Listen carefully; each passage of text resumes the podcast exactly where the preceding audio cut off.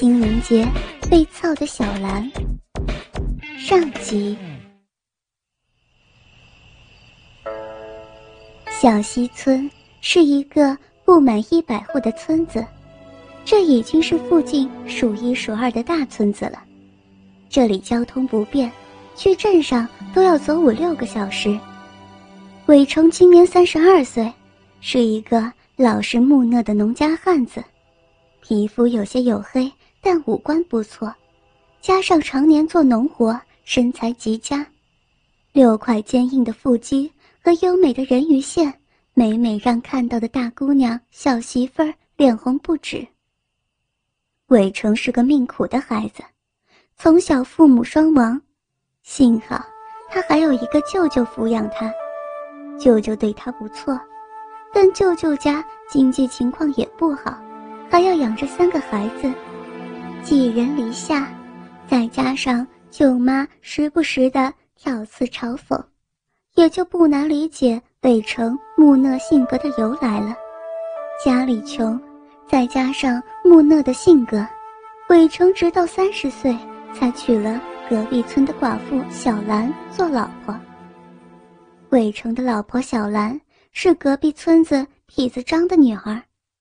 痞子张在小兰母亲还在世的时候，还是个不错的人。痞子张长得浓眉大眼，一米八的个头，年轻的时候不论是谁都能称赞一声帅小伙。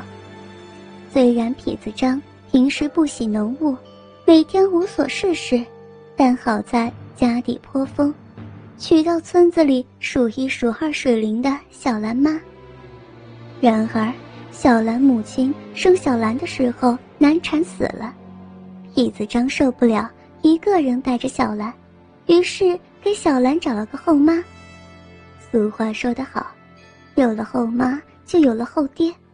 小兰从小顶着个克死妈妈的命，再加上后妈后爸的特殊对待，着实日子不好过。二十岁的时候就被痞子张卖到村子里的。糊涂富家。糊涂户娶小兰的时候已经六十多岁了，没想到过了两年就去找了阎王爷，于是小兰成了寡妇。小兰在丈夫死后，又被糊涂户前妻的儿子欺负，没办法，只能回到娘家。恰逢伟成年纪不小，常年努力攒钱，有了一定积蓄。于是，可怜的小兰又被他爹卖给伟成做老婆。话说，小兰虽然是个寡妇，但二十二岁正是女孩子最漂亮的时候。小兰的爹娘长得不错，基因良好，导致小兰长得也很漂亮。柳叶弯眉，下面一双丹凤眼，凤目一扬，真的是要把人的魂都给勾走。三十五 D 的胸。还有挺翘的肥臀，真是前凸后翘。要不是有个贪钱的爹，一定会嫁个好人家的。可惜世上没有如果，被痞子张卖给胡屠夫，现在又变成寡妇。即使再好，村子里的小伙也不会娶她。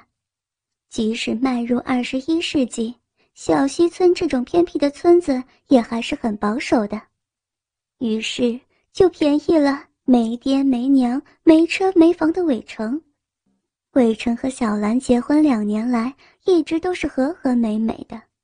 伟成长得英俊帅气又能干，虽然性格木讷，在床上不解风情，但两人的生活还是渐渐好了起来。小兰也越发明艳动人，小两口相敬如宾。然而。小兰越来越美艳的样子，到底还是被有心人看了去。村长家的儿子陈家明，是附近几个村子里少有的念过大学的人。小溪村这边教育水平不行，很多年轻人都是上完九年义务教育就去外地打工或者务农。然而村长家很有钱，又很重视培养自己的儿子。佳明又很争气，考上大学，也算是光宗耀祖了。佳明毕业之后留在城里找工作，正好今年年假的时候回家里休息。这回休息，他还带回来他的老板陈鹏。小溪村两面环山，一面环水，风景极好，不时就会有城里人来这儿度假，这也是小溪村村民收入的一大重要来源。陈鹏就是慕名而来。陈鹏有一天在村子里和佳明闲逛，偶然间看到了小兰，顿时觉得漂亮极了。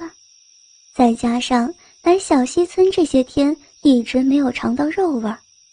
于是和佳明打听小兰，佳明自然知道小兰，毕竟村子就只有那么大，小兰身世又较为曲折，早就被村子里的长舌妇说过无数次了。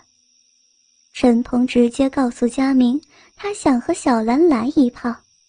为了讨好老板，佳明自然是拍着胸脯说没问题。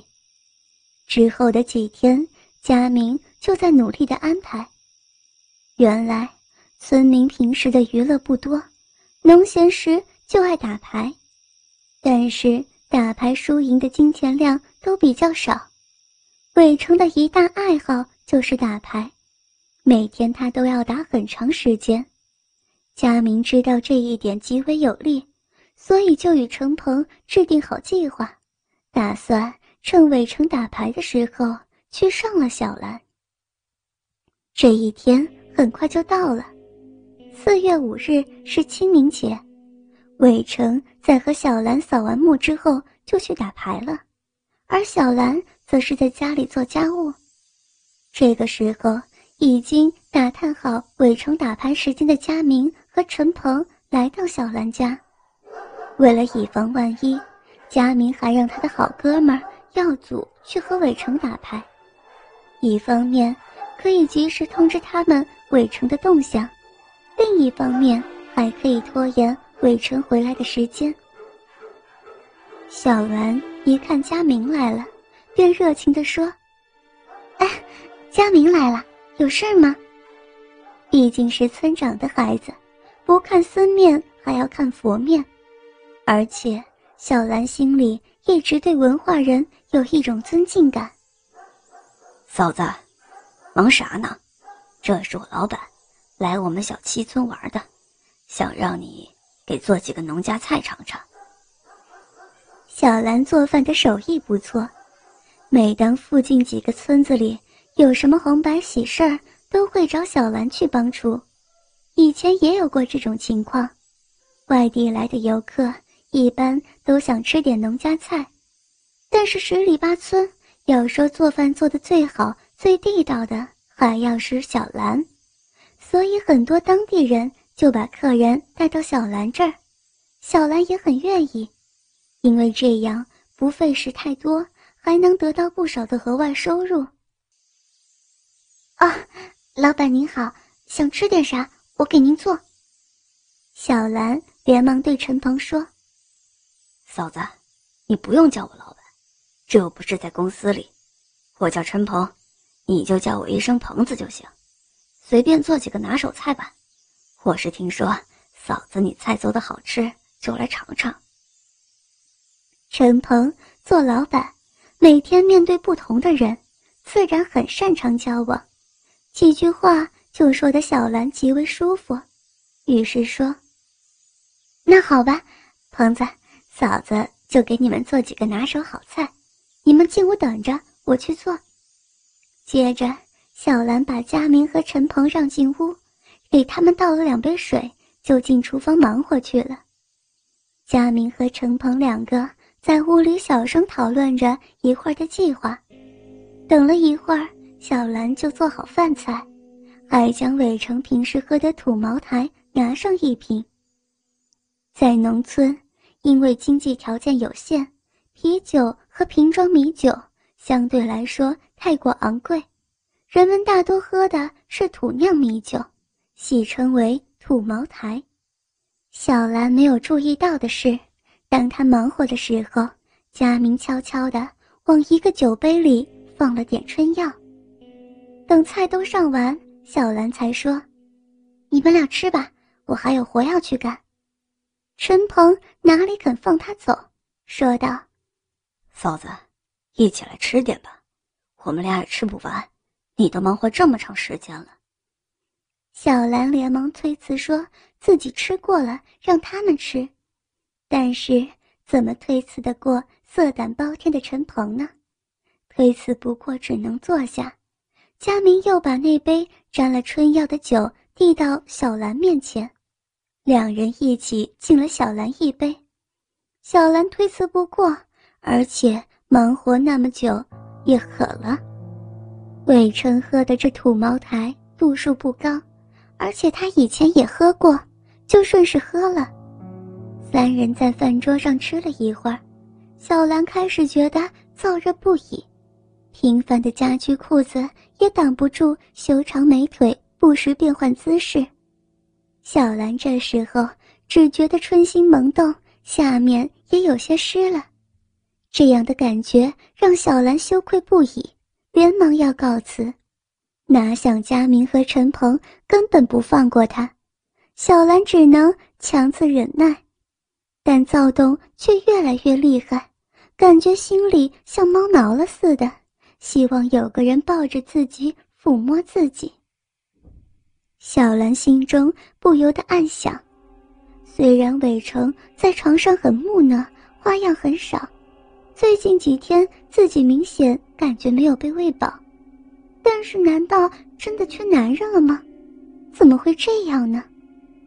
看着对面的两个男人，陈鹏久居上位，当然拥有和伟成。胡屠夫不具备的威严和贵气，而且陈鹏年龄不大，看起来像不到三十岁。虽然没有韦成这般体格健硕，但是文质彬彬，五官虽普通，但气质极好。佳明从小就看着他长大，刚出校园不久，还有着校园的书生气，身材修长，而且没干过农活，也不像村里。其他农民那样粗俗，真的是极为吸引人。打量二人的同时，小兰竟然不知不觉将手抚上自己酥胸，揉捏起来。不知不觉间，樱桃小口竟然发出一声声音。听到自己的娇吟，小兰瞬间惊醒。这可是在两个男人面前，而且他们还不是自己的丈夫。反应过来的小兰脸上瞬间羞红，连忙想要起身逃走，但是面对精心策划这场事件的男人，怎么可能让她逃走？看到刚才小兰揉捏酥胸、美丽的丹凤眼流露出的风情时，两个男人就忍受不住了，基本都已经抬头致敬了呢。倾听网最新地址。请查找 QQ 号二零七七零九零零零七，QQ 名称就是倾听网的最新地址了。